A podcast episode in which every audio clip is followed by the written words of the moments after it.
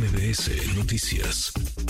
Gracias por tus minutos a Vidulfo Rosales, abogado de los padres y familiares de los 43 normalistas de Ayotzinapa. Gracias, Vidulfo. Buenas tardes, ¿cómo estás? Sí, buenas tardes. Ahí estamos, ahí nos oímos. ¿Cómo estás? Muy buenas tardes. Buenas tardes, gusto saludarte. Igualmente, muchas gracias. Sabía entonces el ejército, la Secretaría de la Defensa, sabía, siempre supo qué ocurrió en tiempo real con los 43 de Ayotzinapa.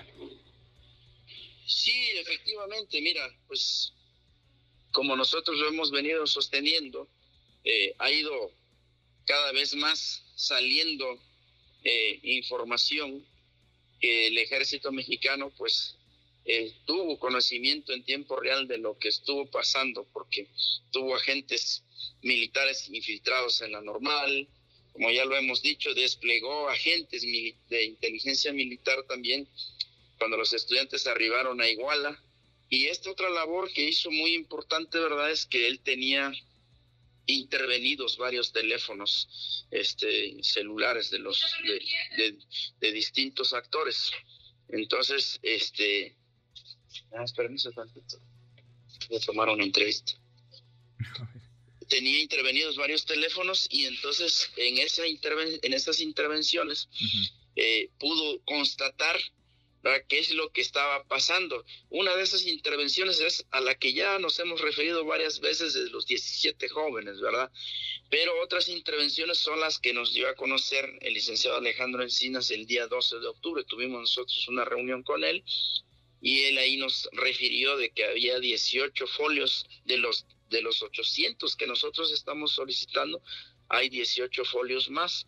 Y eh, digo 18 folios de esos de esos 800 que nosotros solicitamos.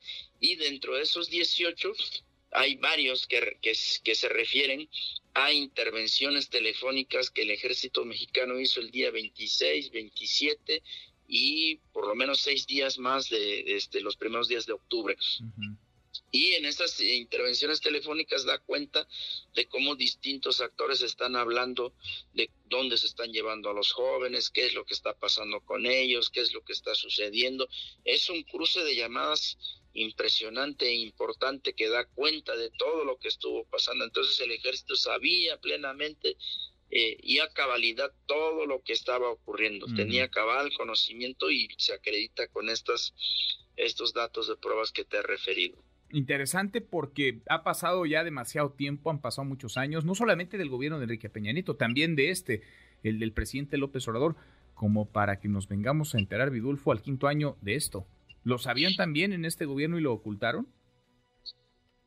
Mira, yo creo que quien ocultó la información es el ejército. Por eso es justamente lo que yo retomo tus palabras, lo que acabas de decir, es lo que nosotros hemos estado diciendo. El ejército ha estado ocultando información, ha estado obstaculizando las investigaciones, tiene un interés en que no se sepa qué es lo que ocurrió el día 26 de septiembre. Por esa razón oculta esta información, se niega a entregarla. ¿Verdad? Y entonces, eh, eh, justamente como tú lo dices, en el gobierno, todo el gobierno pasado, el ejército ocultó esa información, la tiene en sus archivos, y en este gobierno la ha ocultado. Esto que te acabo de decir, eh, toda la información que ahorita tenemos, hemos ido obteniendo y la que estamos, este, de la que estamos hablando en este momento, son fragmentos solamente son fragmentos, o sea, no es completa la información los 18 folios que nos acaba de dar Alejandro Encinas solo corroboran que el ejército mexicano tuvo pleno conocimiento de lo que estuvo pasando en tiempo real porque tenía intervenidas intervenidos este, los teléfonos de varios actores que participaron. Entonces, sin embargo, es muy fragmentada esa información, necesitaríamos más.